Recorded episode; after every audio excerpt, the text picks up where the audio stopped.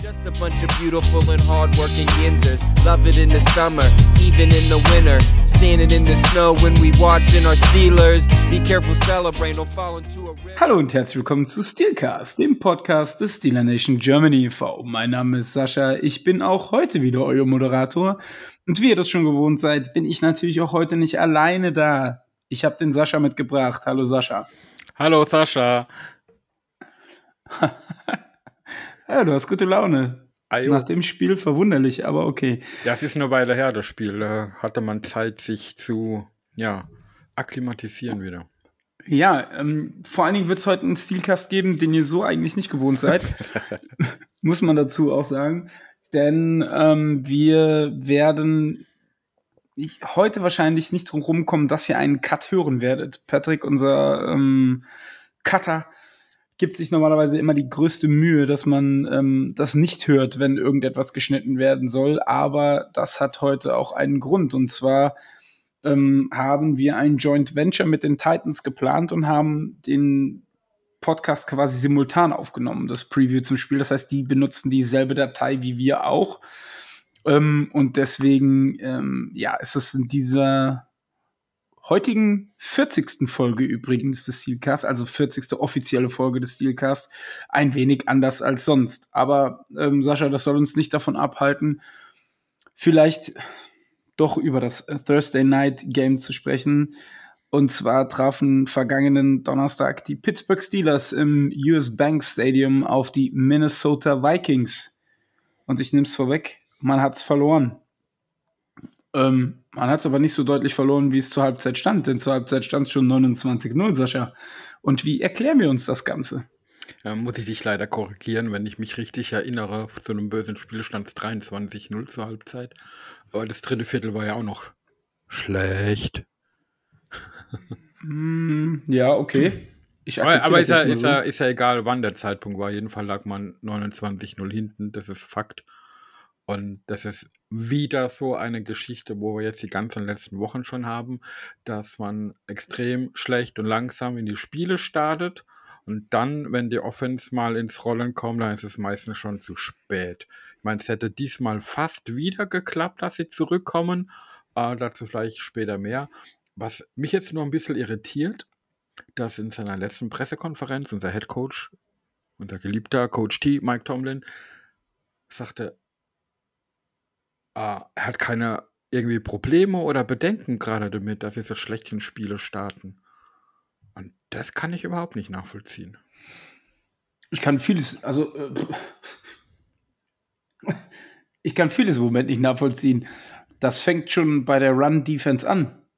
163 Yards Delvin Cook in der ersten Halbzeit.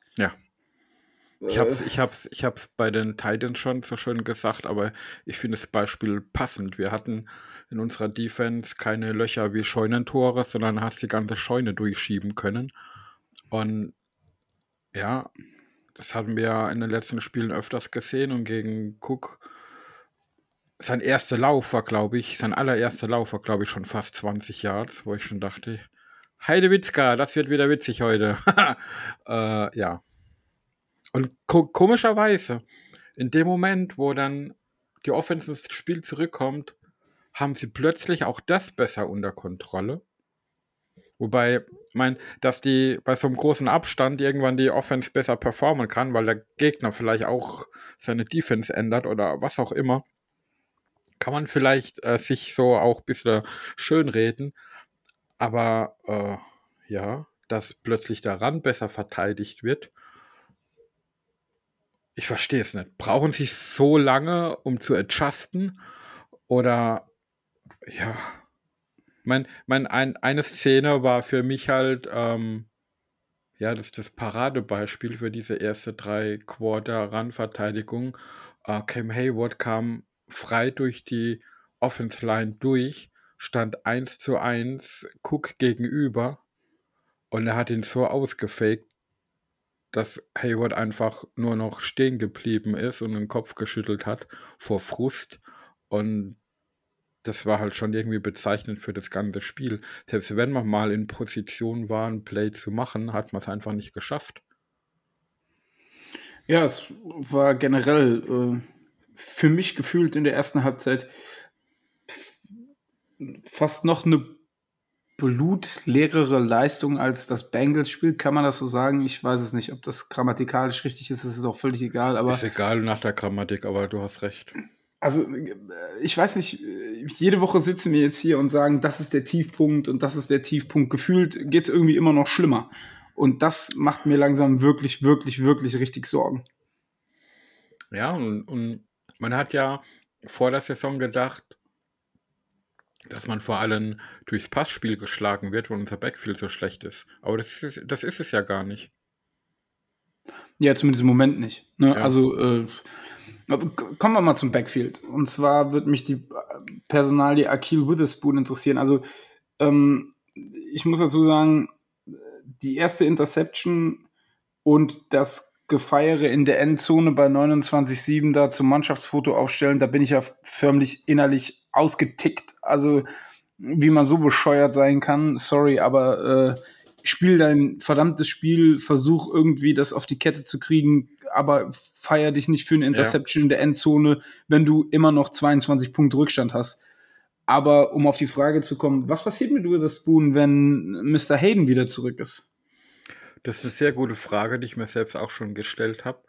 Ähm, weil Witherspoon macht ja im Moment den besten Eindruck aller Outside Corner, die auf dem Feld sind, spielt aber auf der Position von Hayden. Wenn Hayden wieder fit ist, wird er diese Position wieder einnehmen, weil Hayden kann nichts an, kann die andere Seite nicht spielen. Und wa was macht man denn? Stellt man dann Witherspoon auf rechte Corner, wo ich nicht weiß, ob er das genauso gut spielen kann wie linker Corner. Ich habe äh, Szenen gesehen aus San Francisco, wo er war, wo er äh, rechter Corner gespielt hat. Das waren aber meistens die Szenen, wo er nicht gut aussah. Ähm, von daher macht mir das ein, ein bisschen Sorgen, weil ähm, man muss sagen, die, er, er muss die Leistung erst noch konstant bestätigen. Das ist auf der einen Seite schon klar. Aber die letzten zwei Spiele spielt er auch besser, wie Hayden zuvor gespielt hat. Definitiv, ja. Und ähm, wenn er jetzt, wenn Hayden wieder gesund ist und er dafür wieder auf die Bank müsste, wäre, glaube ich, das total falsche Zeichen an diesen Spieler. Deswegen bin ich sehr, sehr gespannt, wie sie dann damit umgehen. Ja, ich, äh, ich habe ehrlich gesagt noch keine Antwort darauf gefunden, weil ähm, Witherspoon gefällt mir tatsächlich richtig gut. Also ja. jetzt mal abgesehen von diesem, von diesem Feiern, was ja auch, er pusht sich ja auch viel auf dem Feld und auch mit Tomlin an der Seitenlinie und so. Es ist ja auch in Ordnung. Aber ja, aber diese, diese, diese Feierei ist ja irgendwie gerade die, die aktuelle äh, Generation der NFL-Spieler. Das ist ja, ähm, nach jedem First Down muss man irgendein Zeichen machen, dass man jetzt einen First Down gemacht hat. Nach jedem Turnover mhm. wird es in der Endzone gefeiert. Das ist ja generell so, unabhängig von der Situation. Und mir ist es generell ein bisschen zu viel. Aber wie du es jetzt eben gesagt hast, wenn man da noch so deutlich hinten ist und es feiert, man kann sich ja freuen, dass man einen Turnover geschafft hat. Aber dass das ganze Team in die Endzone rennt, zu diesem Gruppenbild und so, das finde ich dann auch ein bisschen übertrieben. Ähm, ganz kurz, wie man adäquat einen First Down feiert, dazu sollten wir dann vielleicht äh, zu einem späteren Zeitpunkt in der Review zu diesem Spiel kommen. Ähm, kommen wir erstmal zu zwei Spielern und da würde ich dich gerne mal bitten, dass du mal eine Einschätzung abgibst. Ähm, Buddy Johnson und Marcus Allen, haben die sich mehr Snaps verdient? Ich finde, die machen das eigentlich gar nicht so schlecht im Moment.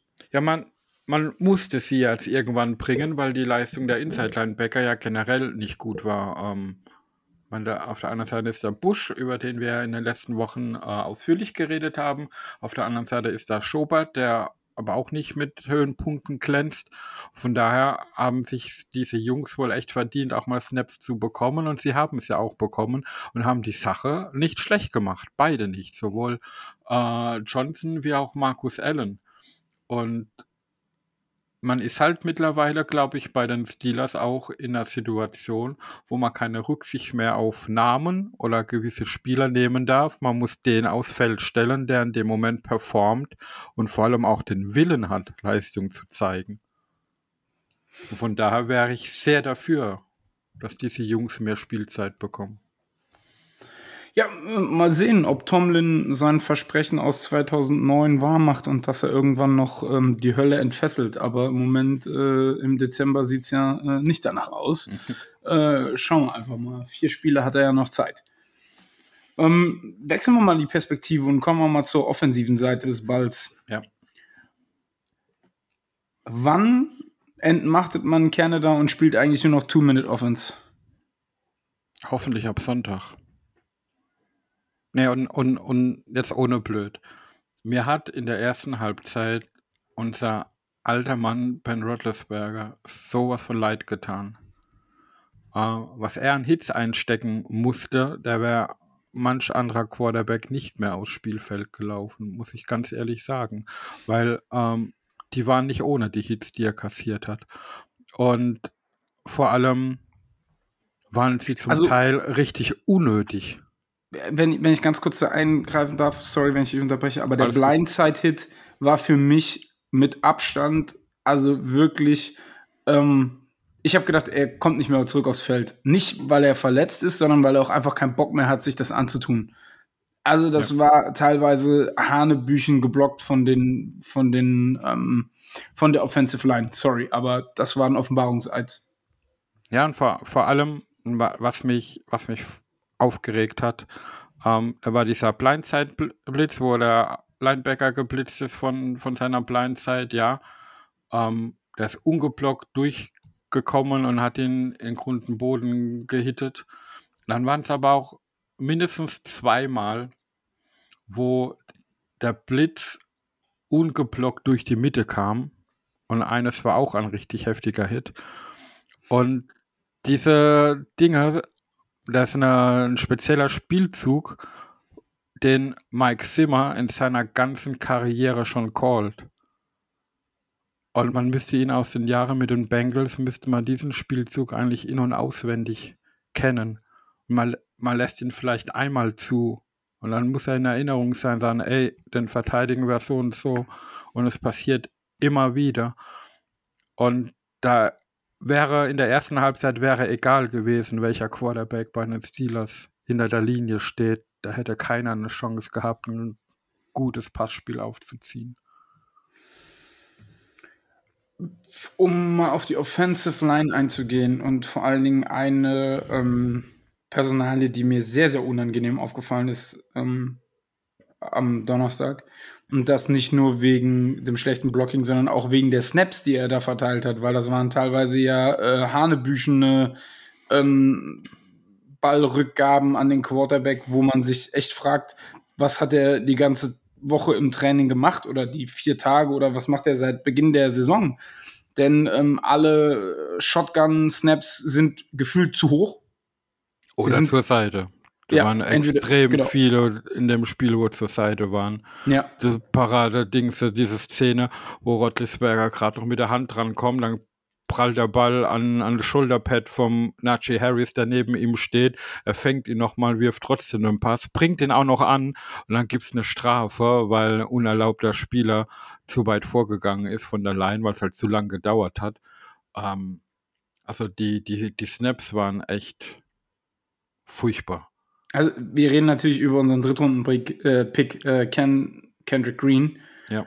Ähm, meinst du nicht, es wäre mal Zeit, vielleicht dann doch Hassenhauer und oder Finney auf äh, Center auszuprobieren?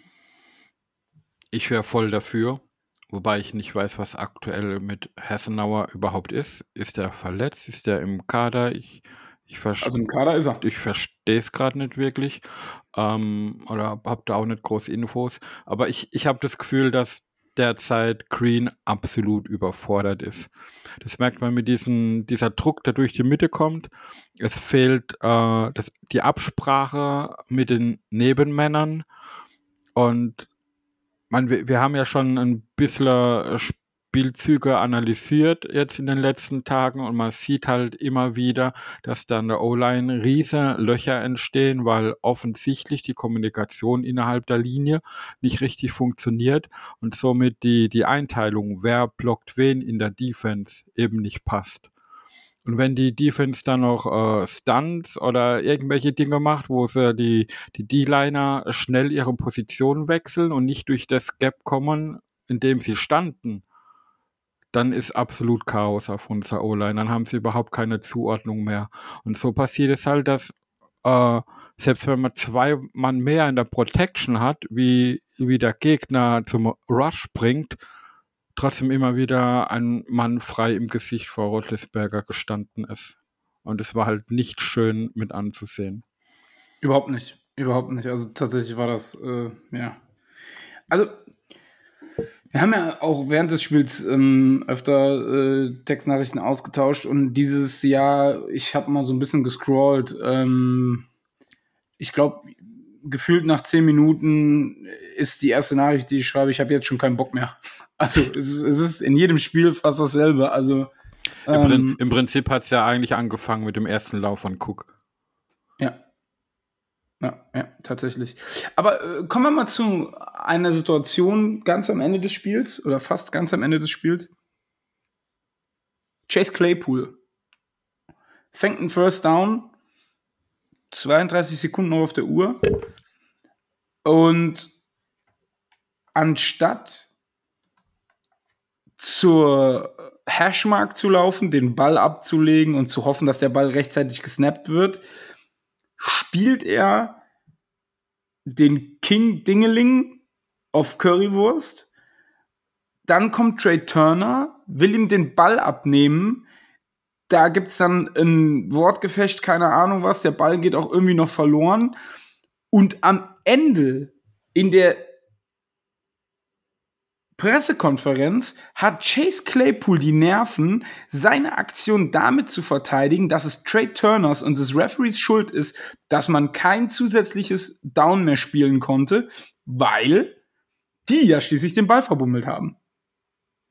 Entschuldigung, ganz kurz. Ich weiß, der Junge ist jung und äh, ich verstehe, dass man TikTokt und Instagramt und dass man tanzt in der Kabine. Das ist wohl das neue, die neue NFL.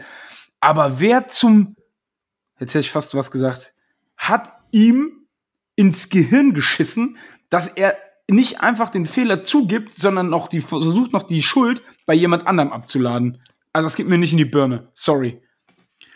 Ähm, ich bin fast ganz bei dir. Ich muss es ein klein wenig relativieren. Grundsätzlich hast du absolut recht. Dass er in der Situation seinen First Down feiern muss, hat ja die ganze Szene ausgelöst. Normalerweise muss er den Ball packen, zu, zurück zur Line of Scrimmage rennen, den hinlegen und neu aufstellen, so wie du gesagt hast. Das wäre das richtige Verhalten der Situation.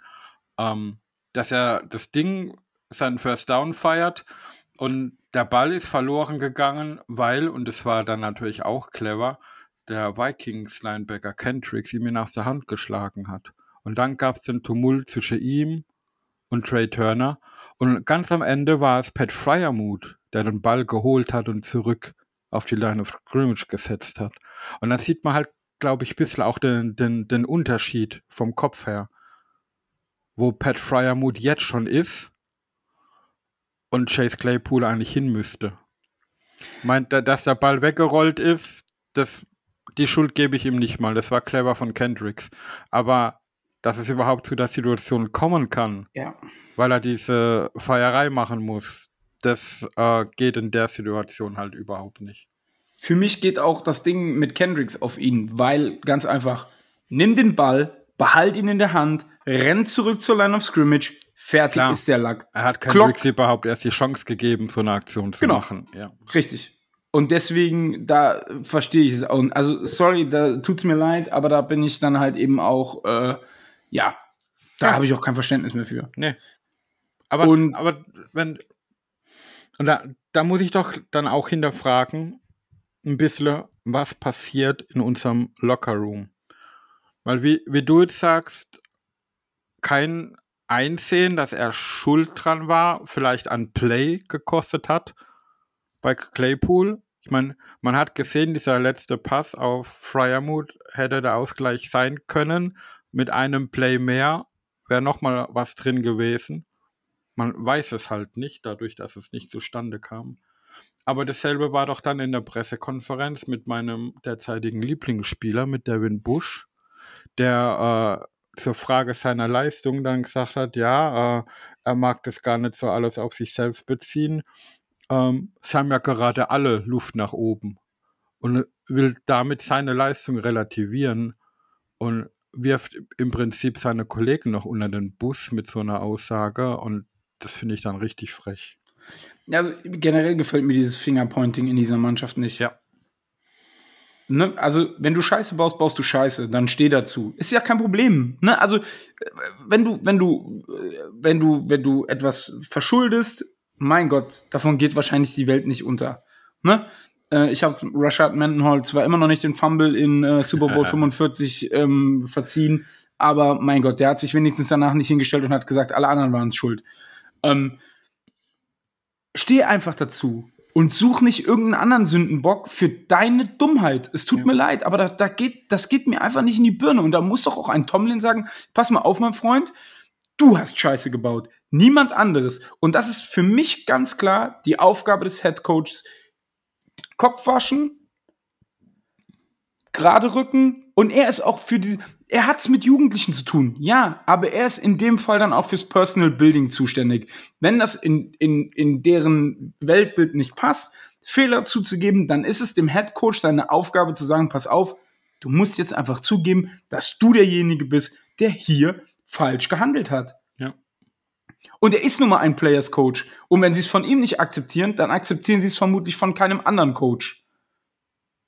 Von ja. niemandem sonst. Bin, bin, ich, bin ich voll bei dir. Ich meine, er hat es ja zum Teil auch versucht, dass er Claypool ja für Phasen des Spiels offensichtlich gebencht hat. Aber dann kommt wieder der Punkt, hey, man braucht einen Playmaker auf dem Feld und die Tiefe ist nicht da. Also geht er wieder aufs Feld. Und ich meine, er hat ja auch wieder geile Catches gehabt in dem Spiel. Und das ist ja dieses Frustrierende bei dem jungen Mann. Er könnte so ein Top-Player werden, nur er macht sich seine eigenen positiven Szene. Über diese geilen Catches redet aktuell niemand. Man redet nur über den Mist, den er baut. Und das ist halt sehr, sehr schade. Ja. Gut. Haken wir das Spiel ab. Man hat es verloren, 36, 28, steht jetzt 6-6-1 da, ähm, ist der letzte in der Division. Dazu kommen wir aber gleich nochmal. Ähm, kommen wir erstmal zum Gameball. Nach so einem Spiel einen Gameball zu verteilen, ist vielleicht nicht ganz so einfach, aber Sascha, wer bekommt den Gameball für dich? Äh, ja. von dir, Entschuldigung. ähm, ich, ich war die ganze Zeit dabei, den Gameball eigentlich Witherspoon zu geben, einfach weil er ein kleines Highlight in der Defense war, unerwartet, sage ich jetzt mal. Aber ich gebe den Gameball, je mehr Tape ich gesehen habe, desto mehr Respekt habe ich vor dem Auftreten Donnerstagnacht. Da geht der Gameball am Big Ben. Einfach, einfach nur, dass er die ersten drei Quarter so durchgestanden hat, um so eine Leistung im letzten Quarter noch zu bringen. Und mir kann keiner erzählen, er hat es nicht mehr im Arm. Da waren Dinge ist, dabei. Genau. Ja. Bezeichnend ist der Ball, der letzte Ball auf Fryermuth. Ja. Wer mir erzählt, er hat keinen Zip mehr im Arm, etc., bla bla, tralala, dies, das, Ananas, also sorry, aber der soll sich nur diesen Pass angucken. Da ist so viel Zip drin, den catchable an den Mann zu bringen, in der Triple Coverage. Ja. Sorry, da müssen wir nicht mehr drüber diskutieren. Kein, kein anderer Quarterback in der Liga hätte diesen Ball besser werfen können. Ich sage nicht, dass es kein anderer kann, aber man hätte ihn nicht besser werfen können in dem Moment für die Situation und es ist auch Fakt. Und das nach so einem körperlichen Beating, was er drei Quarter lang erleiden musste, ja, deswegen rein aus Respekt davor mein Gameball an ihn. Bin ich voll bei dir, deswegen kriegt den Gameball von mir auch Ben. Sehr schön. Dann kommen wir zur goldenen Himbeere und da dürfte es doch ein wenig einfacher sein. Wer bekommt die goldene Himbeere von dir? Ja, ich kann sie nur an die Laufverteidigung geben. Und das wird wahrscheinlich jede Woche, solange sie das nicht ändern, so passieren, weil es ist einfach furchtbar. Es ist historisch die schlechteste Laufdefense, die die Steelers, ich glaube, überhaupt jemals hatten. Zumindest seit solche Statistiken erfasst werden. Und man war früher immer stolz drauf. Es hat angefangen, dass man den Gegner unter 100 Yards Team Rushing gehalten hat. Da war man stolz drauf. Irgendwann zu den Hochzeiten von Blitzberg äh, ging es darum, das, das Team unter 60 Yards Rushing im Spiel zu haben. Und dann hat ein Spieler in, in der Halbzeit über 150 Yards und das wiederholt. Und ja, es ist einfach frustrierend und nicht schön. Und man, man kann da immer, immer nur sagen, würde man normalen, fundamentalen Sound Football, nenne ich es mal, also dass jeder seine Aufgabe erfüllt und jeder auch technisch sauberen Football spielt, dann sollte das so nicht passieren. Ja, verstehe ich, aber für mich bekommt die goldene Himbeere ähm, Chase Claypool. Okay. Ähm, nicht mal so sehr wegen der Szene und das habe ich jetzt gerade eben auch, ich habe mich genug darüber ausgelassen. Ich finde das halt einfach charakterlich schwach, wenn man die Schuld äh, anderen Leuten versucht zu geben. Ja. Ähm, Aber und man, man, man muss ja zu Claypool auch sagen, und da, da kann ich es durchaus verstehen, dass du das so willst. Es war ja nicht nur diese eine Szene. Es war ja am Anfang auch schon, wo er dann out of bounds provoziert, während dem Gegner dann einen Finger ins Face Mask gesteckt äh, was sollen solche Geschichten? Und da ja. gab es ja dann auch das Personal Foul gegen ihn und hätte beinahe wieder den Drive gekillt. Und das sind einfach Dinge, die kann man sich in einer Situation, wo die Steelers gerade sind, einfach nicht erlauben.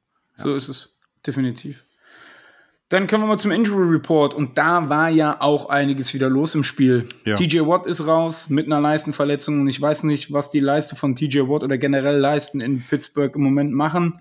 Ich weiß, ich weiß auch nicht, ob er einfach nur aktuell riese Angst davor hat, sich sch äh, schwerer zu verletzen. Weil bevor er raus ist, hat man ihn schon auf dem Spielfeld stehen sehen. In den, zwischen den Snaps hat sich da immer wieder an die Leiste gefasst und, und so ein bisschen gedrückt oder massiert. Und dann war er ja in der ersten Hälfte schon wieder aus dem Spiel raus. Und hinterher heißt dann, ja, wahrscheinlich nur so ein bisschen getweakt und er wird wohl spielen können am Wochenende. Und dann denke ich mir echt, ähm, hat er gerade so ein schlechtes Körpergefühl, dass er Angst davor hat, sich schlechter zu verletzen, äh, mit, mit jedem kleinen Zwicken. Ich, ich weiß es gerade gar nicht einzuschätzen. Problem ist halt, man merkt unheimlich, wenn er nicht auf dem Feld ist. Ja, definitiv. Man merkt aber auch, wenn Alex Highsmith dann nicht auf dem Feld ist, denn ja. der war raus mit einer Knee-Injury. Und schon ist der komplette Pass Rush oder zumindest mal die Outside Linebacker im Pass Rush ähm, Geschichte. Und dann hast du im Four-Man Rush, den wir ja dieses Jahr bevorzugt spielen, auch aus Gründen, die bekannt sind, ähm, nicht mehr so viele Optionen, sagen wir es mal so. Ja. Und ich, ich kann den zwei, zwei Jungs, äh, nicht, die dann gespielt haben, nicht mal einen Vorwurf machen. Äh, sie, sie spielen ja für ihre Verhältnisse auch gut aber man merkt halt den qualitativen Drop-off gegenüber einem TJ Watt auf jeden Fall, aber mittlerweile auch gegenüber einem Alex Highsmith. Und die Szene von Highsmith hat überhaupt nicht gut ausgesehen, weil er, er war ja quasi am Boden und ein anderer Spieler ist aufs Knie draufgefallen und es, sowas kann sehr, sehr böse Verletzungen nach sich ziehen. Genauere Infos hat man nicht, außer dass halt nach dem Spiel sein, sein Vater getwittert hat, ja, ist nur halt äh, ein riesen Bluterguss und man, man muss halt gucken. Ähm, das hat sich jetzt nicht so schlimm angehört, aber so eine Knieverletzung kann auch erst zwei, drei, vier Tage hinterher sich rausstellen, was wirklich los ist. Ich habe da echt ein bisschen Angst äh, um seine Person, weil es wäre sehr schade, wenn er länger ausfallen würde. Ja.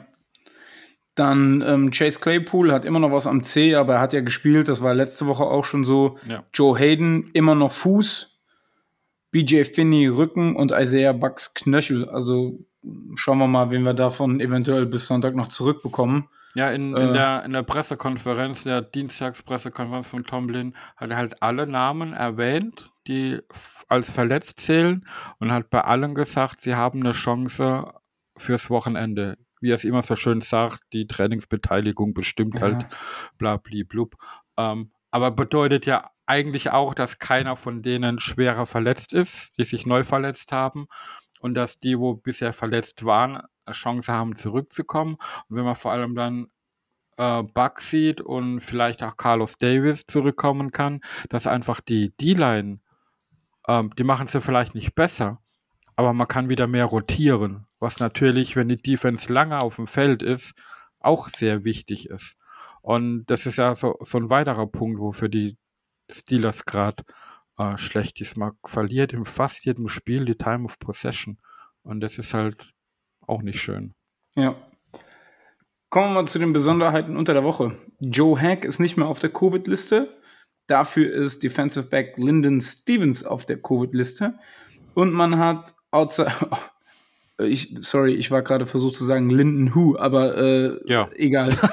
äh, der Outside Linebacker John Simon ist auf das Practice Squad gesigned worden. Dafür wurde Kicker Sam Sloman entlassen. Ja.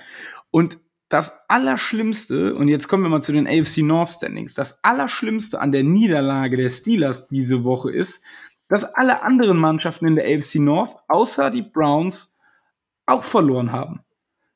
Die Ravens haben verloren Gegen wen? gegen die Browns. Ja, eben. Deswegen. 24, 22. Gut, da muss man aber auch sagen, Lamar hat sich verletzt. Da ist auch spannend, wie das äh, weitergeht, weil die Ravens spielen als nächstes auch gegen die Packers.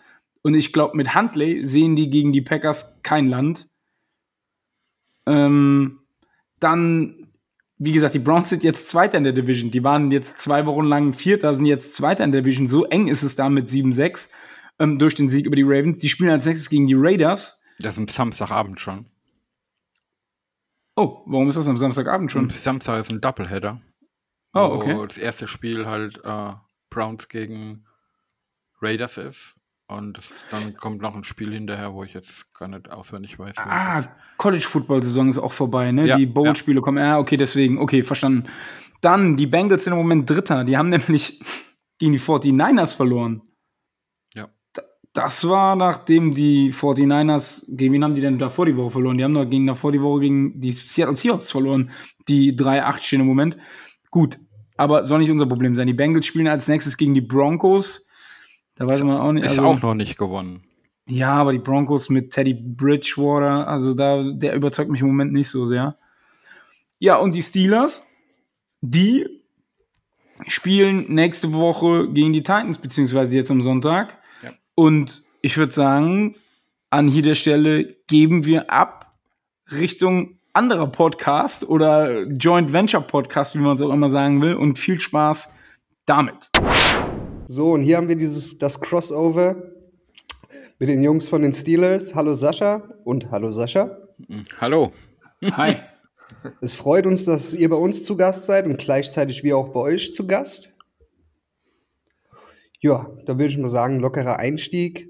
Ich überreiche euch mal das Wort, kurze Vorstellung und sagt mal was zu eurem Verein. Ja, unser Verein ist der Steelers Nation Germany e.V., eingetragener Verein, wie bei euch ja auch.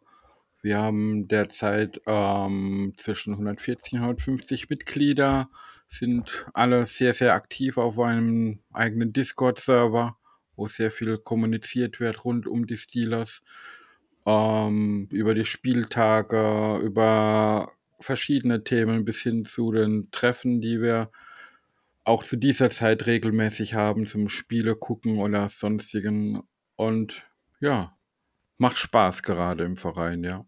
Und aus diesem Verein heraus ist auch unser Podcast, der Steelcast, entstanden. Da kann ja der, unser Moderator Sascha was zu sagen. Ja, wir sind jetzt mittlerweile bei Folge 39, wenn ihr das hört. Nee, Quatsch, 40. Wir sind bei 40 mittlerweile.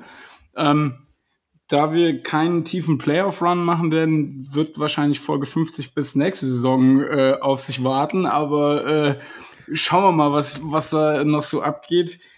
Ja, ansonsten haben wir auch relativ klein angefangen, beziehungsweise und wir haben lange in der Beta-Phase getestet und haben dann die erste Folge online gestellt und hatten Roman Motzkus zu Gast, ähm, was natürlich äh, direkt zum Anfang schon ein kleines Highlight war. Ähm, ja, im Schnitt haben wir so 400 Hörer, ähm, was ich glaube gar nicht so schlecht ist für, einen- für einen Nischen-Podcast.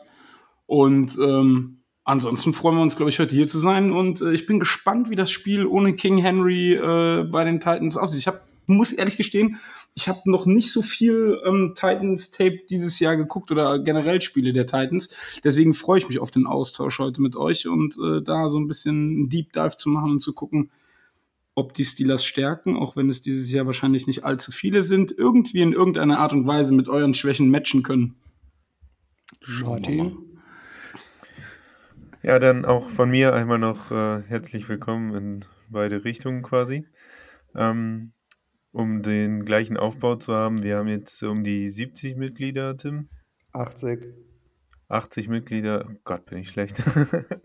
ähm, ein bisschen kleinerer Verein, ein bisschen kleinere Franchise im Allgemeinen, so traditionsmäßig sind die Steelers natürlich äh, ein Aushängeschild in der NFL. Die, die Titans haben über die Oilers natürlich auch eine gewisse Tradition, aber als äh, Tennessee Titans erst ein Vierteljahrhundert lang.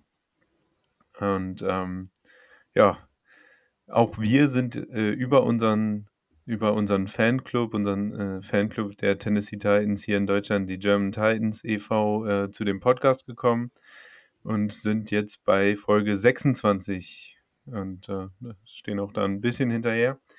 Und ja, das Spiel wird für uns äh, extrem richtungsweisend sein, beziehungsweise was heißt richtungsweisend? Äh, es kann ausschlaggebend sein für einen äh, Playoff-Clinch, dass wir die Playoffs clinchen.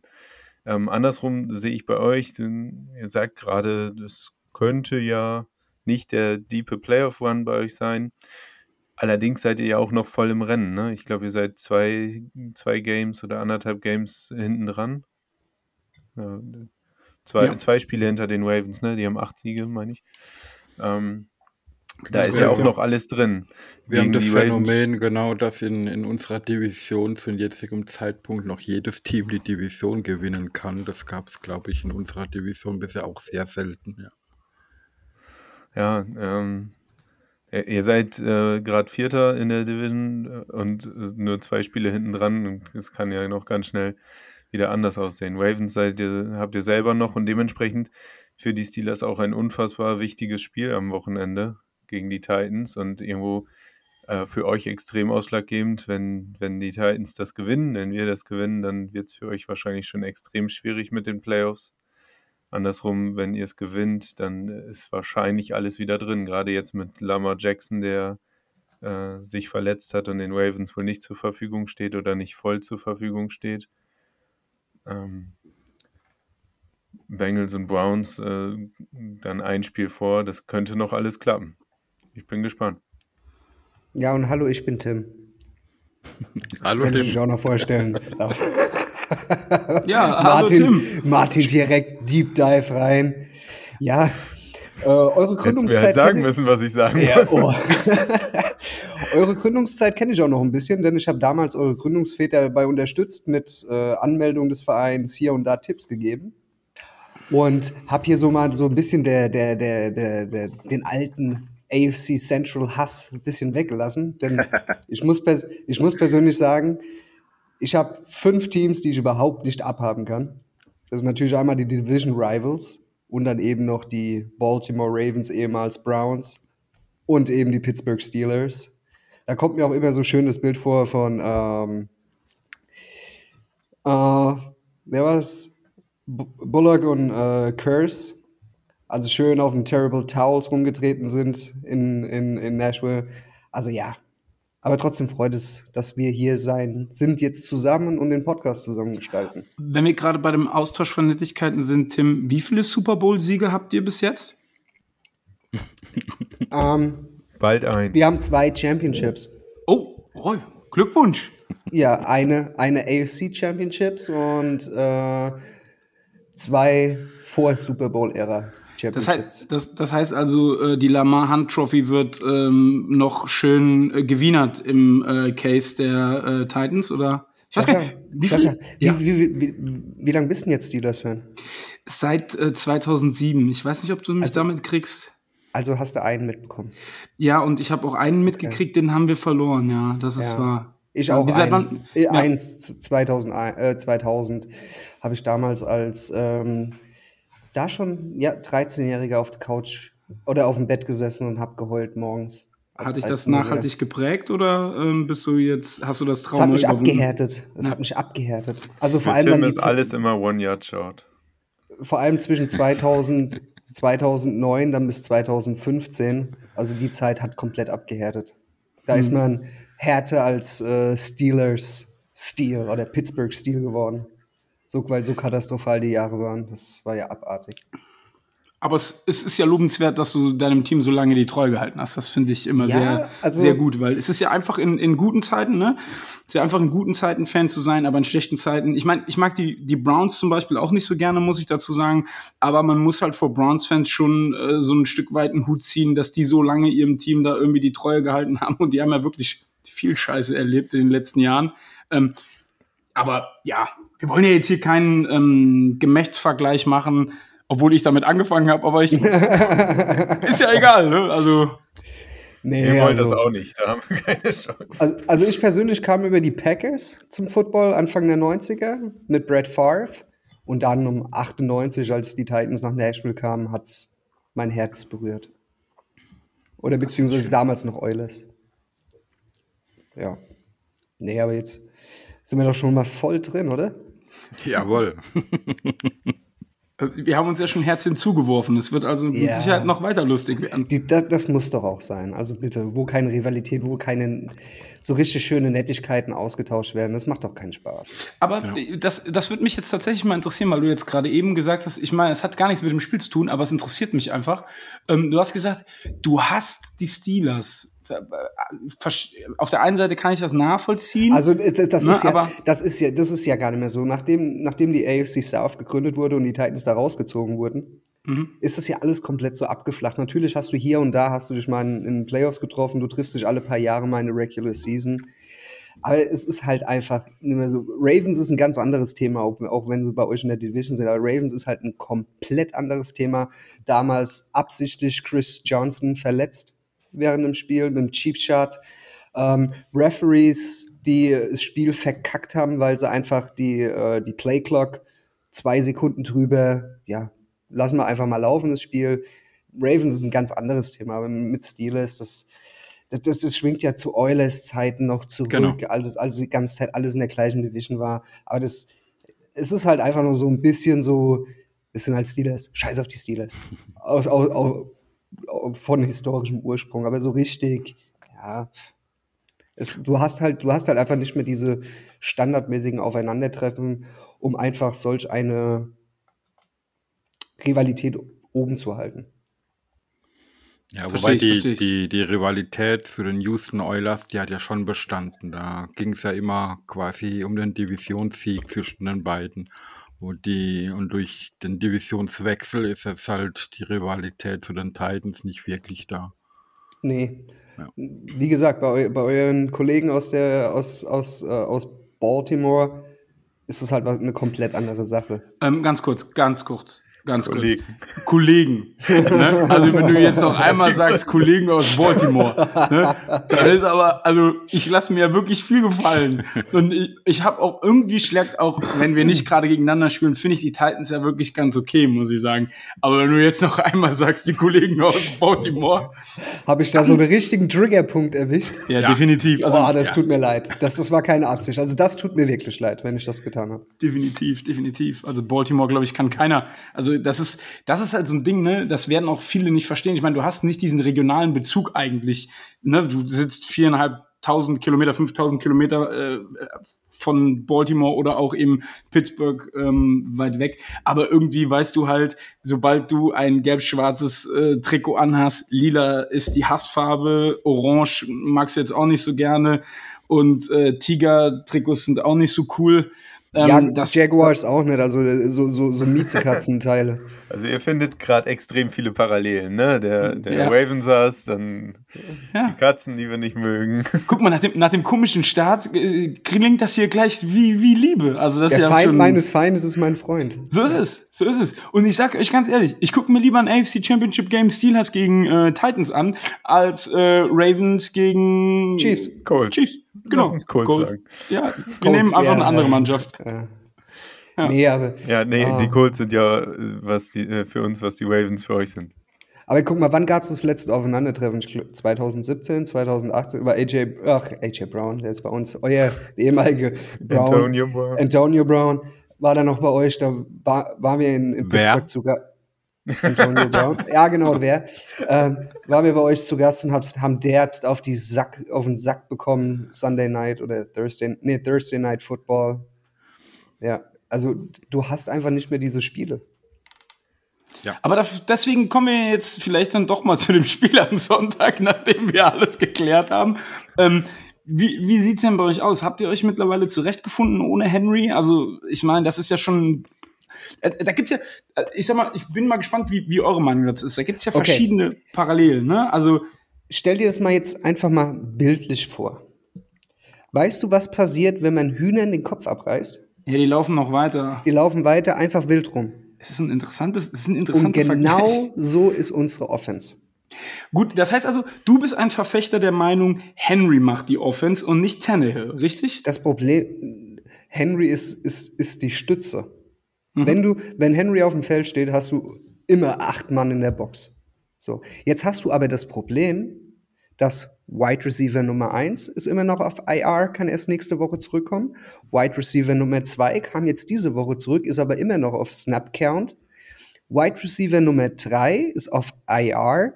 Wide Receiver Nummer 4 wurde gecuttet und spielt jetzt bei den Detroit Lions. Du spielst mit Backups von Backups. Leute von der Straße, Practice Squad Player. Wir haben ein riesengroßes Loch auf Tight End, was mit Jonu Smith nicht geschlossen, also nach dem Abgang von Jonu Smith nicht geschlossen werden konnte.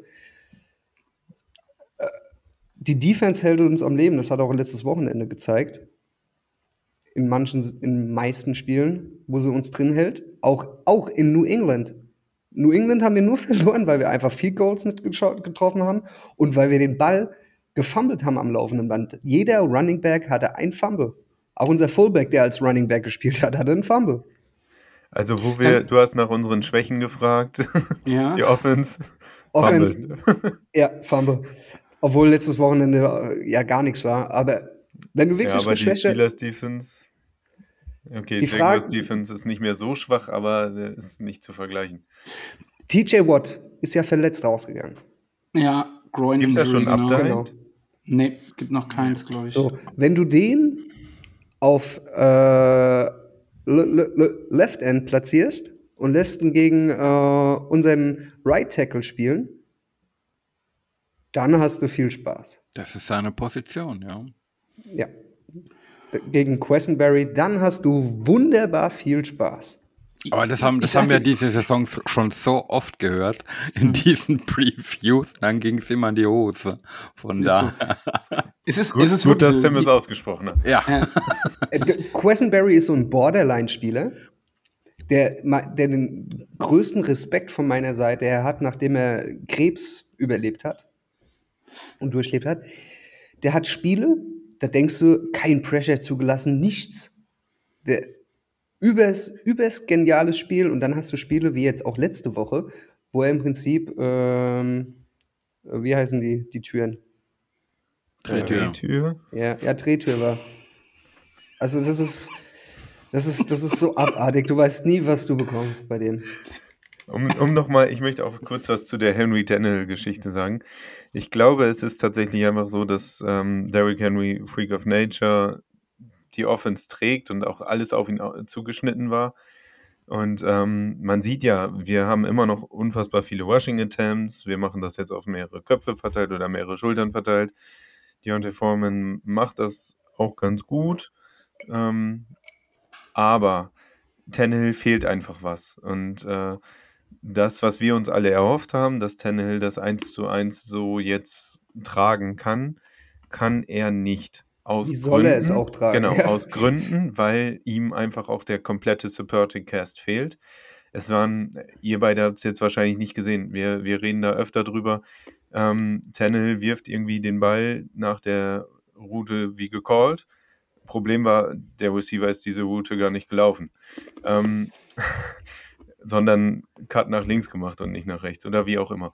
Ähm, Wir ist hatten jetzt auch ganz Wochen- viel Abstimmungssache, was einfach nicht richtig funktioniert. Ähm, wir haben uns alle erhofft, dass Tennel das trotzdem ein bisschen besser exekuten kann. Hat er jetzt nicht so geschafft. Äh, Im letzten Spiel jetzt gegen die Jaguars, da sieht man, die Bye Week war da. Und okay, es waren die Jaguars, eins der schlechtesten Teams momentan der NFL. Houston. Eines der schlechtesten Teams Ja, aber weil wir gegen NFL, Houston abgelöst haben. Deswegen. aber ähm, ja, es, es sah schon wieder besser aus. Ne? Wenn, wenn Tannehill jetzt so spielt wie gegen die Jaguars, dann äh, kann er uns so weit führen, sag ich mal, dass er das managt und nicht kaputt macht und dann hier und da vielleicht auch die wichtigen First Downs oder auch Touchdowns erläuft. Mm, aber es ist schon eindeutig, dass Derrick Henry einen größeren Einfluss auf das äh, offensive Game hat als so manch anderer Running Back zum Beispiel, wenn wir bei der Position Running Back bleiben. Und dann kommt auch noch hinzu mit Play Calling.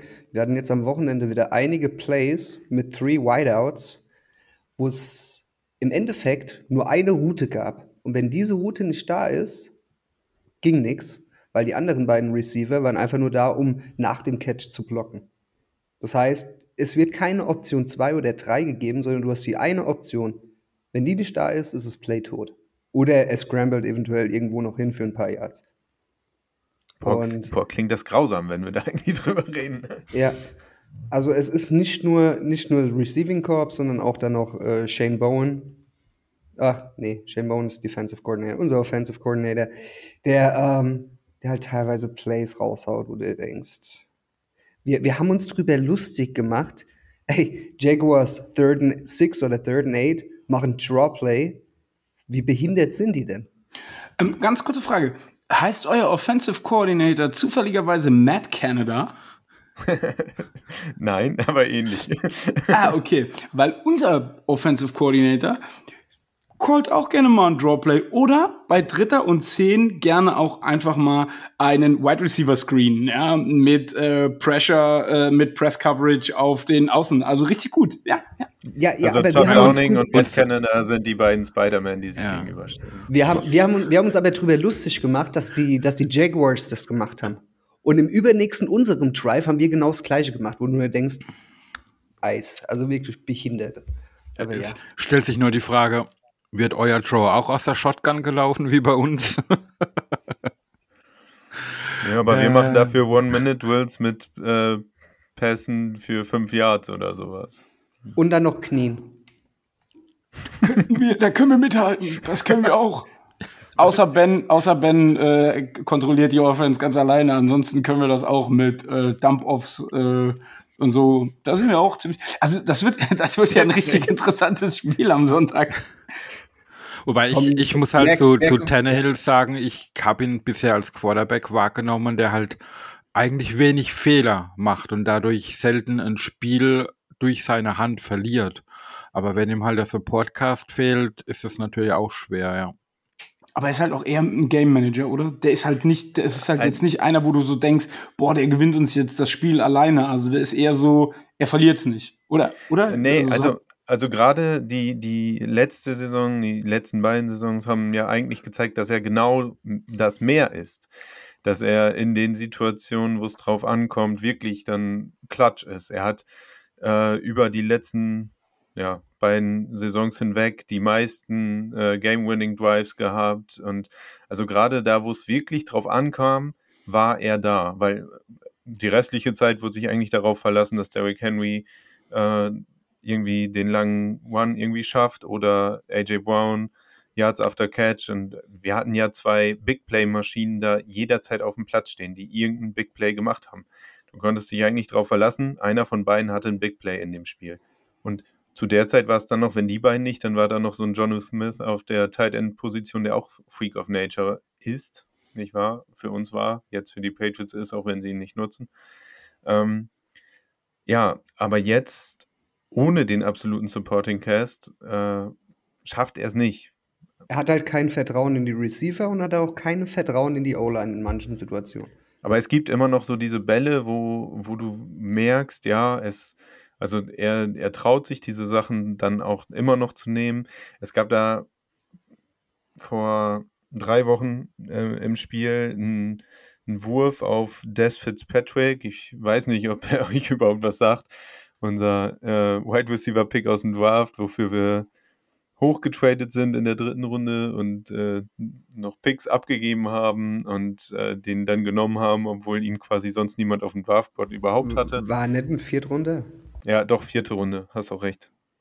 Ähm, naja, hat es nie wirklich ins Team geschafft, wurde gecuttet, wurde zum Practice Squad gesigned, wird dann jetzt äh, vor zwei Spielen quasi ähm, in Active Roster geholt.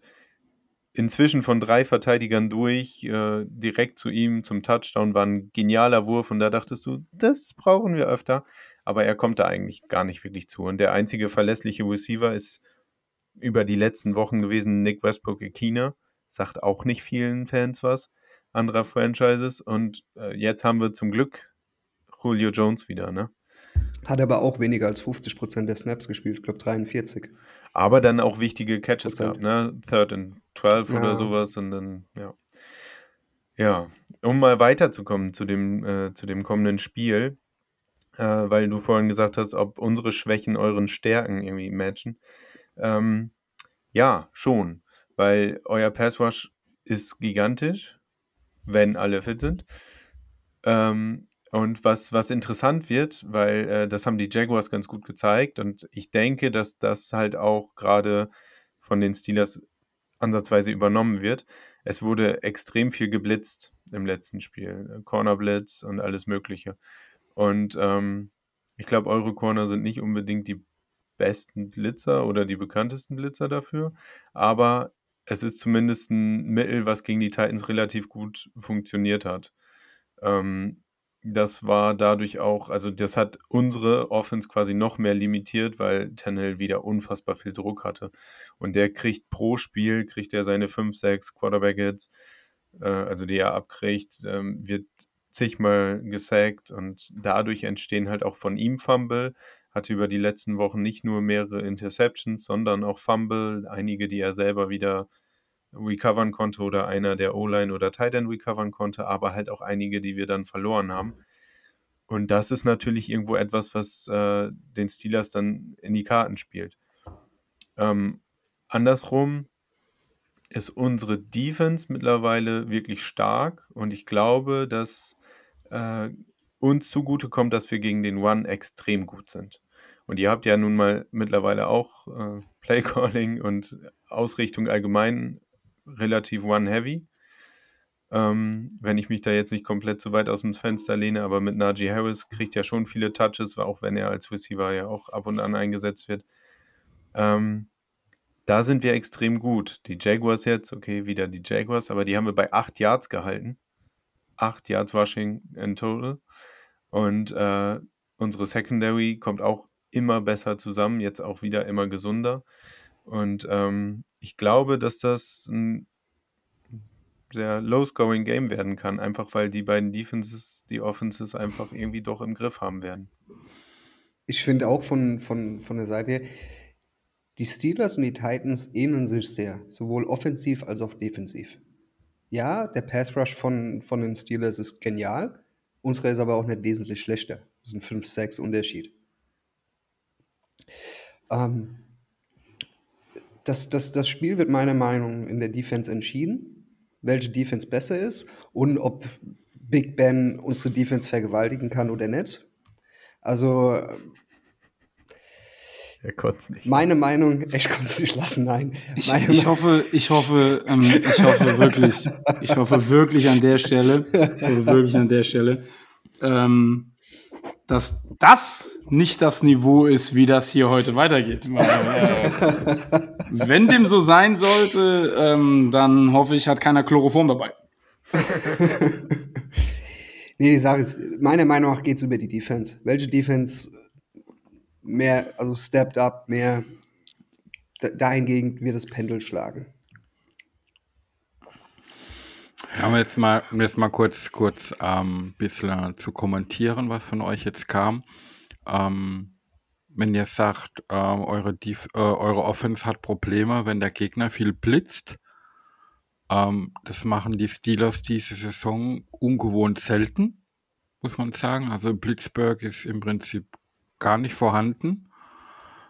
Äh, man versucht immer mit, mit dem Viermann-Rush äh, genug Druck auszuüben und wenn, ich sag mal, wenn alle gesund sind, funktioniert das in der Regel halt auch. Aber wir haben halt Können auch wir? sehr viele Situ Situationen, wo nicht unsere beste Leute aus dem Feld sind. Ich meine, auf der Defensive Line fehlen eh schon dauerhaft Leute. Von daher, sobald dann ein, ein TJ Watt oder ein Alex Highsmith dann wieder ausfallen, was sie leider recht häufig tun, dann ist halt gleich ein, ein deutlicher Drop-off zu bemerken. Und ja, man, man, man ändert seinen Scheme dann aber nicht, sondern man versucht den Stiefel weiter zu spielen, wie, wie man es mit den, in Anführungszeichen, Starspielern gewohnt ist. Und das funktioniert dann halt nicht mehr. Aber auf der anderen Seite, ja, ist man auch davon abhängig, nicht so viel zu blitzen, weil eben halt das Defensive Backfield nicht so gut ist und halt jeden Mann braucht, der da hinten irgendwie rumrennt. Wie, wie war das eigentlich, nachdem Bud Debris letztes Jahr bei euch ausgefallen ist? Da gab es doch auch einen enormen Drop im Pass Rush in der Defense, oder?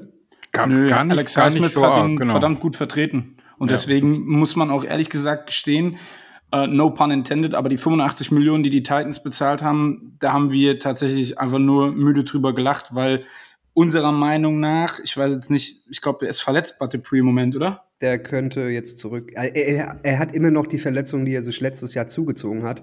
Okay. Bei der ist er immer noch im Recovern. Er kam zu früh zurück, ist dann wieder ein, äh, ein Dropback gehabt und könnte aber jetzt am Wochenende spielen. Denn Seitdem Bud Dupree aus, also er hatte bisher ein Sack. Okay. Ist kein guten Stat. Aber immer wenn er auf dem Feld war, war, war einfach diese Präsenz da, dass das komplette Squad besser gemacht hat. Also wir hatten teilweise Spiele gehabt nach seinem Ausfall mit keinem Sack. Seitdem er raus ist, um zurückzukommen, seitdem er raus ist, merkt man einfach, seine Präsenz fehlt. Und diese, wir, wir laufen, wir haben auch immer eigentlich einen Four-Man-Rush. Und dieser funktioniert oder hat nur funktioniert, wenn wirklich Butterpree auf dem Feld war. Also die 85 Millionen ähm, war, möchte ich jetzt noch nicht beurteilen, ist eine Menge Asche. Aber aktuell siehst du halt einfach, dass er bei uns eine gewisse Art äh, Unterschiedsspieler ist, wenn er auf dem Feld steht. Okay.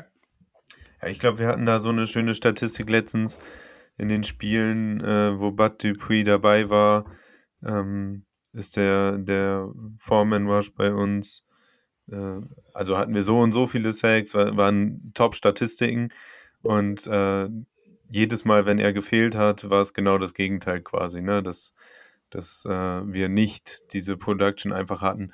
Und da hat man einfach dann gesehen, gut, den Impact hat er, einfach weil er den Druck auch macht. Und man hat dann auch in vielen Situationen gesehen, dass er die, äh, den Druck ausübt, dass der Quarterback äh, zur anderen Seite rausgeht, wo er dann in die Arme eines Titans Defense Spielers äh, rennt oder den Ball wegwirft oder so, wo er dafür verantwortlich war, dass dann halt die Interception kommt oder der Ball einfach bei Third and Long oder sowas äh, weggeworfen wird und gepuntet wird oder so. Den Impact hat er, ob er jetzt diese Kohle wert ist, ähm, Hand aufs Herz. Äh, die Diskussion gibt es bei uns auch. Ne? Die Diskussion gab es auch direkt nach dem Signing. Da, wir, bei uns sind auch nicht alle irgendwie an die Decke gesprungen und haben gesagt, oh mein Gott, geil. Das Einzige, worüber wir uns wirklich gefreut haben, ist, endlich kommt was bei, beim Passwash und die reagieren darauf, weil das Jahr davor war ja, wir hatten ja überhaupt nichts. Wir haben insgesamt hatten wir, glaube ich, 17 oder 19 Sacks in der sieb, ganzen sieb, Saison. Sieb, 17 und bis zum letzten Spieltag hatten wir 12. 11, 11 oder 12, ja, genau. Und Harold Landry allein hat jetzt schon 11.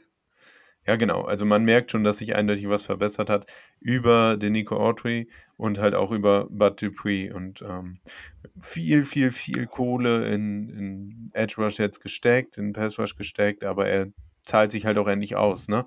Und ähm, ja. Mal gucken, bei, ob wir Big Ben auch mal auf, auf den Hosenboden setzen können. Bei uns war halt das Problem mit, mit Bud Dupree, um das vielleicht dann auch abzuschließen.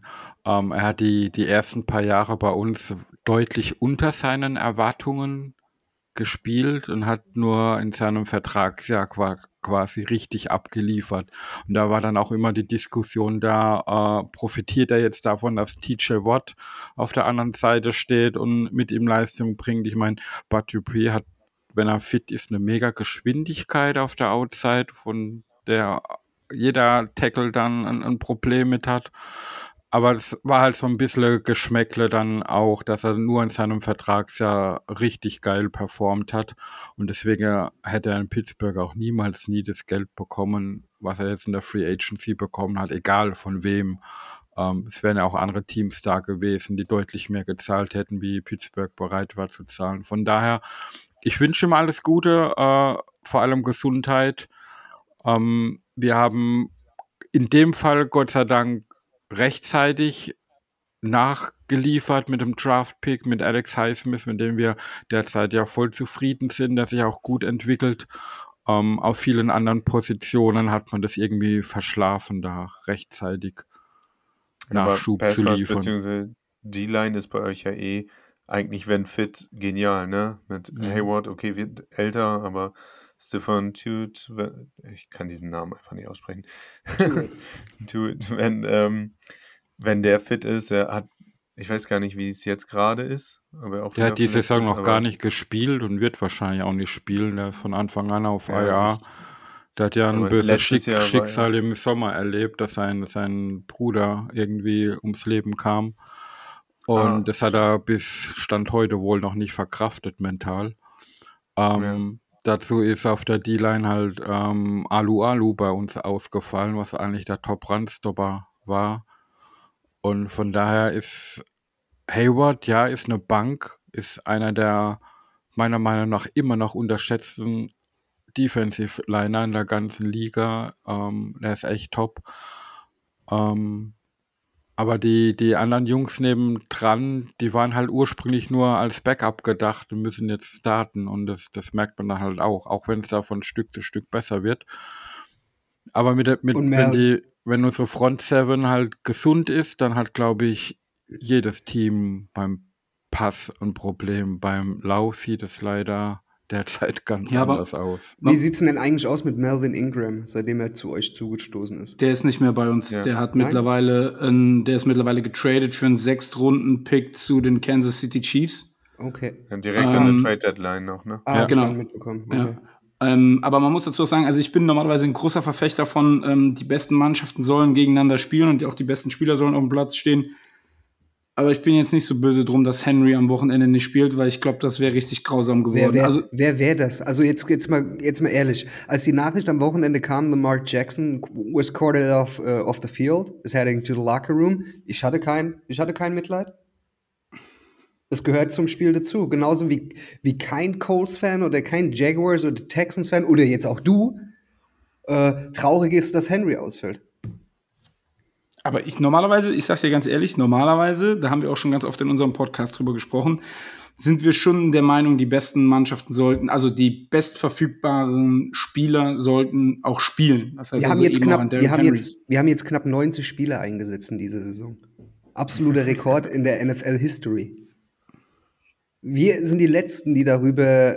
Wir wollen auch kein Mitleid. Das gehört. Football ist der, neben Eishockey, vielleicht der brutalste Sport. Oder Rugby noch, okay. Aber Verletzungen gehören einfach zu diesem Spiel dazu.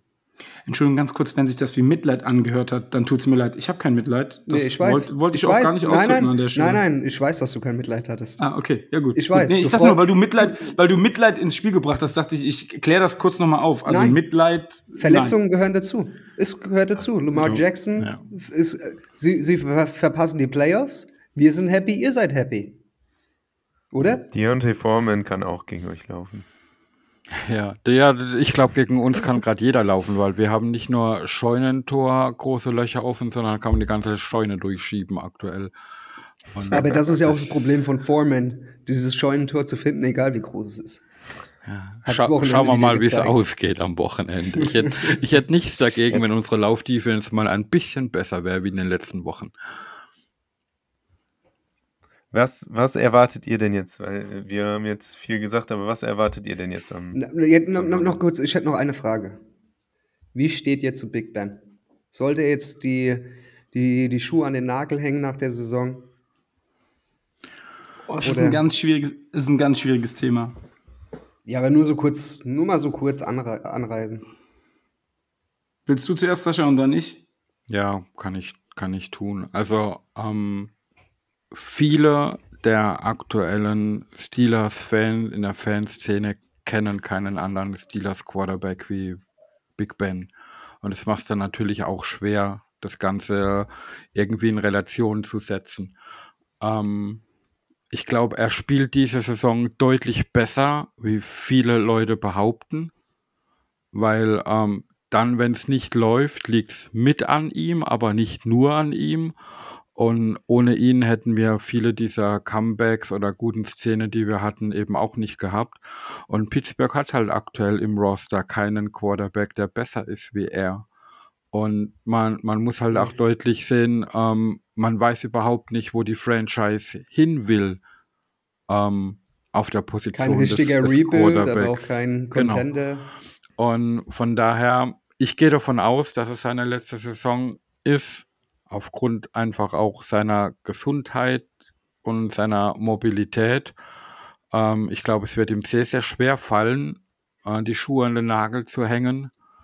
Und sollte diese Saison irgendwie doch noch mit einem letzten Run irgendwie positiv zu Ende gehen, würde ich mich nicht wundern, wenn das Kapitel Ben Roethlisberger noch nicht beendet ist. Ich persönlich ähm, bin ein sehr großer Big Ben-Fan und ähm, Big Ben ist tatsächlich auch der Grund, warum ich damals mitunter zu den Steelers gekommen bin. Ähm, jetzt muss man dazu sagen, mit 39 ist er natürlich nicht mehr der ähm, Quarterback, den ich 2007 mal erlebt habe. Ähm, das ist klar vom Spielstil her. Ähm, ich muss mittlerweile selber lachen, wenn er in Sex reinläuft. Also wenn er gesackt wird von einem am Boden liegenden Spieler, der nicht zu ihm hinguckt, sondern er stolpert halt einfach drüber. Ne, das ist schon, da gibt es ja auch etwaige Memes äh, oder er bringt einen Pass an und fällt dann auf einmal wie eine Bahnschranke und keiner weiß, warum er überhaupt gefallen ist. Ähm, das ist natürlich schon ein bisschen traurig. Auf der anderen Seite ist es aber einfach so, ähm, gerade jetzt am Wochenende und wenn man sich die erste Halbzeit angeguckt hat gegen, ähm, nicht am Wochenende, es war ja am Donnerstag, Die Vikings. ähm, gegen die Vikings, genau. Wie er da verprügelt worden ist von dem Pass Rush. Wie er wirklich, wirklich, wirklich von seiner Offense Line komplett im Stich gelassen wurde. Und trotzdem immer wieder rausgegangen ist und trotzdem immer wieder die Mannschaft versucht hat anzuführen. Und sie sind ja dann noch mal rangekommen, obwohl sie 29-0 zur Halbzeit hinten lagen. Da kann man mir viel erzählen, aber ich habe nicht das Gefühl, dass es an Ben liegt, sondern es liegt an der Gesamtsituation. Klar, dass er teuer ist, keine Frage, dass er alt ist, auch keine Frage. Aber wenn ich dann so Sachen höre, wie er hat keine Kraft mehr im Arm, um 40 Yards downfield zu werfen, ich gucke mir die Spiele an. Ich sehe die Pässe, ja. Klar, da kommen dann teilweise mal so Flatterbälle, ja, aber es sind trotzdem genug Air Yards dabei. Also Aber wenn ich, wenn ich die Spiele sehe oder halt die Zusammenfassung, sehe ich halt viele kurze Pässe und viele auf Running Back. ja, das mag Ja, eine das ist hier- das ist Zusammenfassung sein, ist aber nicht das reine Ja. Spiel, wo er hat. Okay. Okay. Man, man, man muss nur diesen letzten Pass in dem Spiel äh, sehen, den der Rookie Titan Fryermuth leider nicht festhalten konnten. Der Pass Ja, wie ja, durch die einer. Schnur gezogen Der war- zwischen drei Mann war durch. Besser kannst du so einen Pass nicht werfen. Also zeigt muss er es doch, festhalten- er hat er hat's noch drauf. Vielleicht auch nur in Momenten, aber das, das, wie äh, Martin vorhin von Tannehill auch sagten, in den Klatschmomenten ist Big Ben einfach immer noch da. Und das, das kann man ihm auch nicht wegreden mit äh, anderen Dingen. Von daher bin ich immer noch froh, dass wir ihn haben.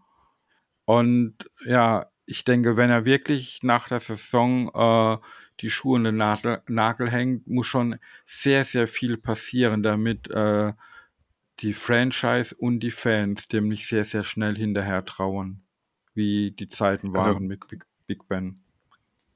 Gefühlt wird es ja auch gerade eher wieder besser, oder nicht? Also mein Ja. Gefühl war so, dass die Leistungskurve bei ihm nach oben zeigt und nicht nach unten. Dass sie eher am Anfang der Saison eh unten war und dann wieder nach oben zeigte, was ja auch eher Das dagegen spricht, dass es vorbei ist. Ja. Und ähm, Ich ich hab- habe ich hab gerade aus ich- Spaß einfach mal, ja? Ich hatte, schon, ich hatte schon gehofft, diesmal reicht einfach der Bildausschnitt vom Fernseher, weil bei uns geht ja auch nichts über fünf Yards. Anpassen. Ach so. Du meinst fürs Spiel. Äh, Ähm, ich habe gerade aus Spaß mal äh, die Odds gecheckt hier für wer Steelers Quarterback nächstes Jahr äh, sein wird. Ach, Ähm, nur, nur so aus Spaß. A-Rod ganz oben, oder? Nee, Dwayne Haskins. ja. Dwayne Haskins knapp vor Mason Rudolph und dann A-Rod und Russell Wilson und dann erst Ben Roethlisberger. Was ich nicht so erwartet habe, weil, also Mein Gefühl war eher so, dass er noch nicht aufhören will, dass er noch nicht aufhören Ja. kann. Das, das mit Haskins ist so eine verzweifelte Hoffnung, weil man ihn einfach noch nicht spielen gesehen hat und einfach nur denkt, ja, der war ja mal talentiert, der junge Mann. Und weil halt Mason Rudolph gezeigt hat, er ist nicht die Lösung auf Starting Quarterback für eine ganze Saison. Das ist halt auch Fakt. Deswegen ist das, glaube ich, eher so ein Wunschdenken. Aber äh, ja, Talent alleine reicht halt in der NFL noch lange nicht. Ja, frag mal Vince Young. Um das, Ja. um das Thema vielleicht ganz kurz abzuschließen, also zum einen Dwayne Haskins, der lebt halt von seinem Draft-Status. Das Problem ist, das Washington Football Team hat ihn viel zu früh geholt, weil die halt desperate waren, meiner Meinung nach. Er ist kein First-Round-Talent gewesen. Da hofft man aber, glaube ich, irgendwie so ein bisschen drauf. Und der andere Punkt ist, wenn ich mir was wünschen dürfte, würde ich mir Kenny Pickett von den Pitt Panthers wünschen und Ben Roethlisberger ein Jahr als Lehrmeister. Ähm, so was das äh, Sehen von Blitzen etc. betrifft. Natürlich ist Pickett von der Veranlagung her jetzt nochmal ein ganz anderer Quarterback als Ben, ne? aber ähm, ich glaube, so ein Veteran, der dir ähm, ein Jahr lang zeigt, hat Rogers bei Favre auch nicht geschadet. Von daher, das wäre so mein Wunsch, aber ich glaube, dass Ben tatsächlich aufhört nach der Saison. Ja, wenn ich eure Spiele sehe, dann, wenn ich F- Fryermuth sehe, da, da, da tut mir das Herz bluten. Ich hätte gern so ein Tight Aber Kenny Pickett, glaubst du, der wird in die Range kommen für euch? es ist die, also die Quarterback-Class an sich ist ja nicht so stark nächstes Jahr. Deswegen Mhm. weiß ich weiß jetzt gerade, ich habe jetzt noch nicht geguckt, wie desperate manche Teams sind äh, auf Quarterback. Ich könnte mir halt vorstellen, dass vorstellen, dass Pickett an, wenn alles gut läuft und das Draftboard gut fällt, an 15 eventuell noch da sein könnte, wo ich die Steelers im Moment in der Range sehe. Wenn es ganz dumm läuft, ist Pickett an 3, 4, 5 weg. Also das ist halt, ne, das ist so das Ding. Also ich glaube Ja. nicht, dass er der Number One Overall Pick wird, auf gar keinen Fall aber ähm, unter den Top 5, ich sag mal, zwischen 5 und 15 ist, glaube ich, im Moment alles möglich. Also das letzte, äh, ja, wir brauchen jetzt noch nicht über Mockdrafts quasi diskutieren, ne, weil viel zu früh. Aber Tim, Tim will. Also ich- ich- ich in bin seiner kein Tim will nie Draft-Fan. was. Nee. Aber Draft, ich habe da meinen Spaß dran. Ähm, er wurde jetzt als letztes projected äh, an zwei zu den Texans. Also, ob das so, naja, egal. Ähm, Ja. Armer Eine Kenny. Dreiviertelstunde haben wir schon durch und meine Frage von vorhin stelle ich jetzt nochmal. Was erwartet ihr denn jetzt am Wochenende? Ja, Ich das ist, tatsächlich es ein ist Sieg der Titans. Okay, ja, sehr gut. Ähm, ähm, ich ich fühle mich da in den letzten Wochen ähm, ja sehr schwer, die Spiele einzuschätzen, weil zum einen wissen wir zu Mitte der Woche selten, wer sonntags oder samstags oder donnerstags oder wann auch immer auch wirklich auf dem Feld steht. Und das ist halt gerade was die Defense der Steelers betrifft unheimlich wichtig. Ähm, ja, es geht insgesamt mit der Defense wieder ein bisschen nach oben in den letzten Wochen, aber halt, wie gesagt, die Run-Defense ist unter aller Kanone. Und in der Offense hat man halt das Problem, man kann Leistung und gute Leistung abrufen, aber quasi erst dann, wenn man gefühlt aussichtslos zurück ist. Ich meine, äh, man hat jetzt die, die letzten fünf Wochen, sag, sag ich jetzt mal, sind es bestimmt, wo man sehr, sehr langsam und schlecht in das Spiel startet und dann halt immer an einem Rückstand hinterher rennen muss und auch an einem deutlichen Rückstand. Und das, das ähm, tut halt auch die ganze Spielstrategie natürlich beeinflussen, wenn du die ganze Zeit nur im Rückstand hinterher rennst. Und das, das limitiert auch äh, die Möglichkeiten, die Najee Harris eventuell hat oder nicht. Und das sind, sind alles so Dinge, ja, wenn es ein ausgeglichenes, knappes Spiel wird, wäre ich sehr, sehr zufrieden. Und dann haben wir auch eine gute Chance, das Ding gerade zu Hause eben bei uns zu lassen. Martin, kommt es dir auch so vor wie mir, wenn ich Sascha und Sascha höre, ob dass ich unseren Podcast höre? Ja, habe ich gerade auch tatsächlich gedacht mit diesem langsamen Start ins Spiel. Und da habe ich auch wieder den, an die, die Spider-Man. Ja, vielleicht über, überraschen uns unsere Teams ja mal am, am Sonntag. Steht nicht 0-0 zur Halbzeit, sondern 28-28. Aber eins muss ich, eins muss ich lassen. Nach, nach unserem 19 Uhr Spiel schalte ich immer auf Red Zone, beziehungsweise irgendein Spiel, was gerade spannend ist. Und die letzten fünf Minuten uns Overtime gegen die Lions war mit das Geilste, was ich diese Saison bisher gesehen habe. Ich fand, Du, das, das war du so willst es aber, ne, du willst es, du willst es Nein, jetzt auch jetzt- wirklich, ne? nee, nee, jetzt du willst es jetzt, jetzt willst du es auch wirklich, ne? Du willst, du willst jetzt wirklich richtig rein. Jetzt kommt nochmal ein Deep Dive so richtig in diese, in diese alte Rivalität. Nein. Jetzt, Nein, nein, nein, nein, nein. Ich verstehe mich nicht falsch. Ich, ich sehe die, ich sehe ich die bin, glaube ich, gerade auf einem guten Weg. ich, ich persönlich sehe die Lions nicht mal so als ein, schlecht, als ein so schlechtes Team. Ich sehe da die Jaguars und die Texans viel schlechter als die Lions. War viel Pech dabei, was die diese Saison vor allem am Anfang hatten. Ja, man, Aber- man, man muss halt schon sagen, wenn man in, in, in der Overtime zweimal einen Turnover hat und verliert das Spiel nicht, ist ja schon eine Leistung an sich. Aber ähm, man hat halt das Gefühl gehabt, in dieser Overtime, keiner der Teams möchte gewinnen. Das war schon traurig. Wir haben in Overtime gegen die Jets verloren. Da kann man auch mal gegen machen. die, Komm gegen her, die, damit macht gegen das die, wieder gegen die, Quatsch. O- in Overtime gegen die Jets zu verlieren, ist schlechter, wie in der Overtime unentschieden gegen die Lions zu spielen. Da könnte man jetzt drüber diskutieren, ja. Aber Also wie gesagt, beide Teams nehmen sich irgendwie gar nichts.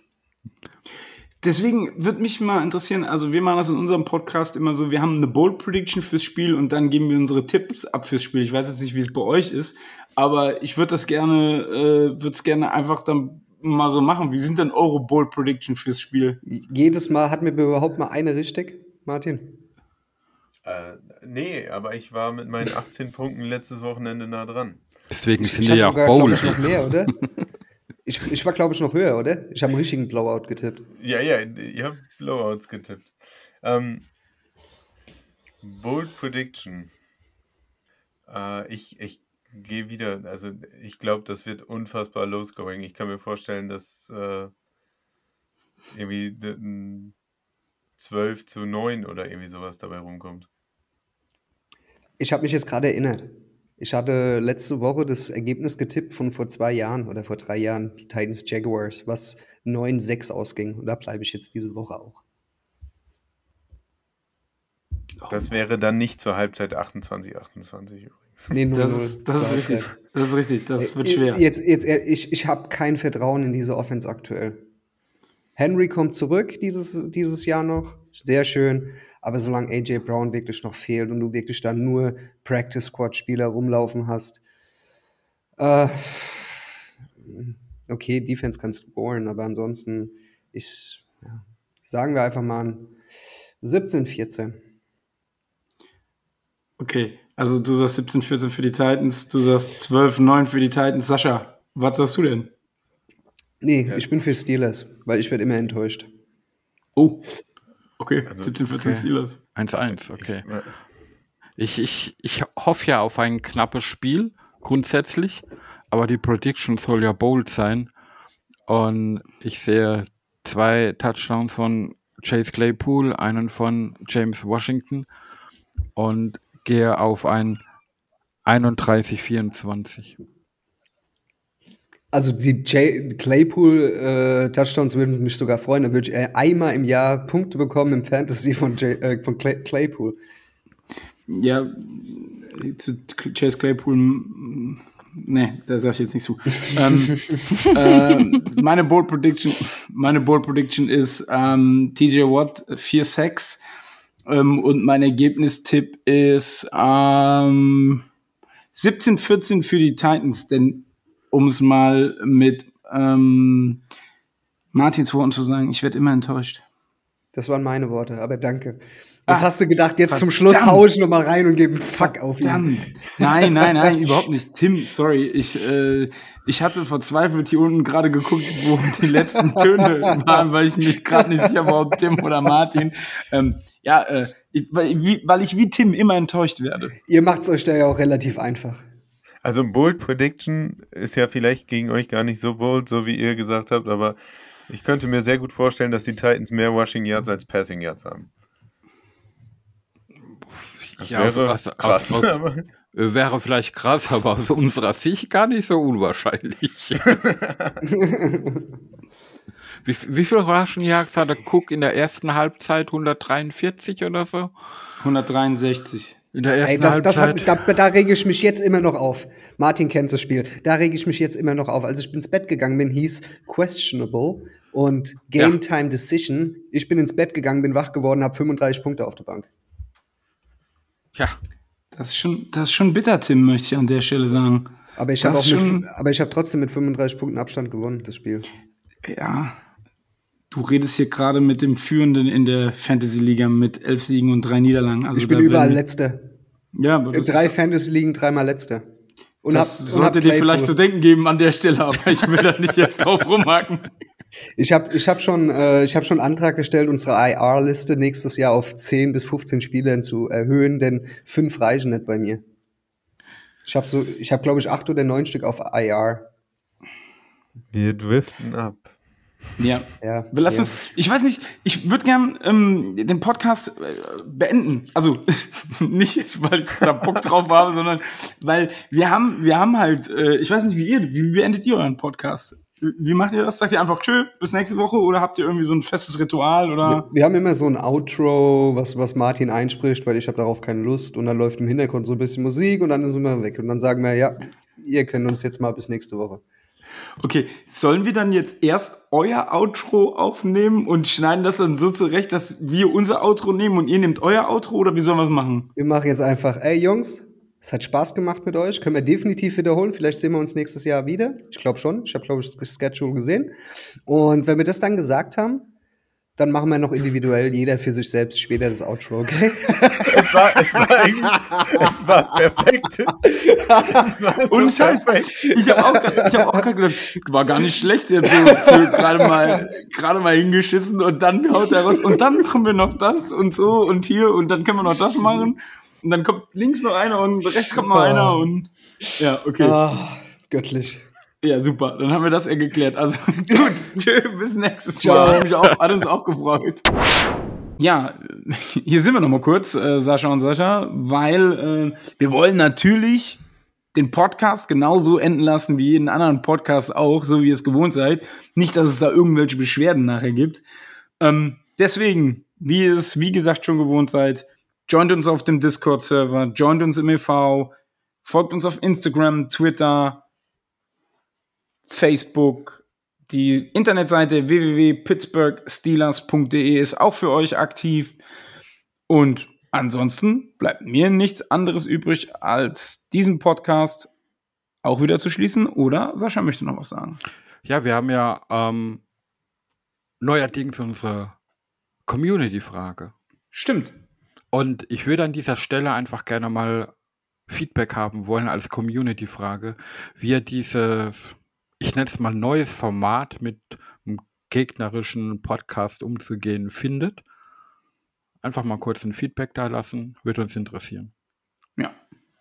Jetzt aber schließen wir auch diesen Podcast, wie ihr es gewohnt seid, und wie jeden anderen Podcast, die 39 vorher auch, mit Here We Go! Time winner, Super Bowl repeat. Yeah, the city of schools, a city with class. Long before we were making our glass. Don't mess with us, so curtain. Put your flat on your back. You can visit other cities, but none will surpass. Yeah, uh,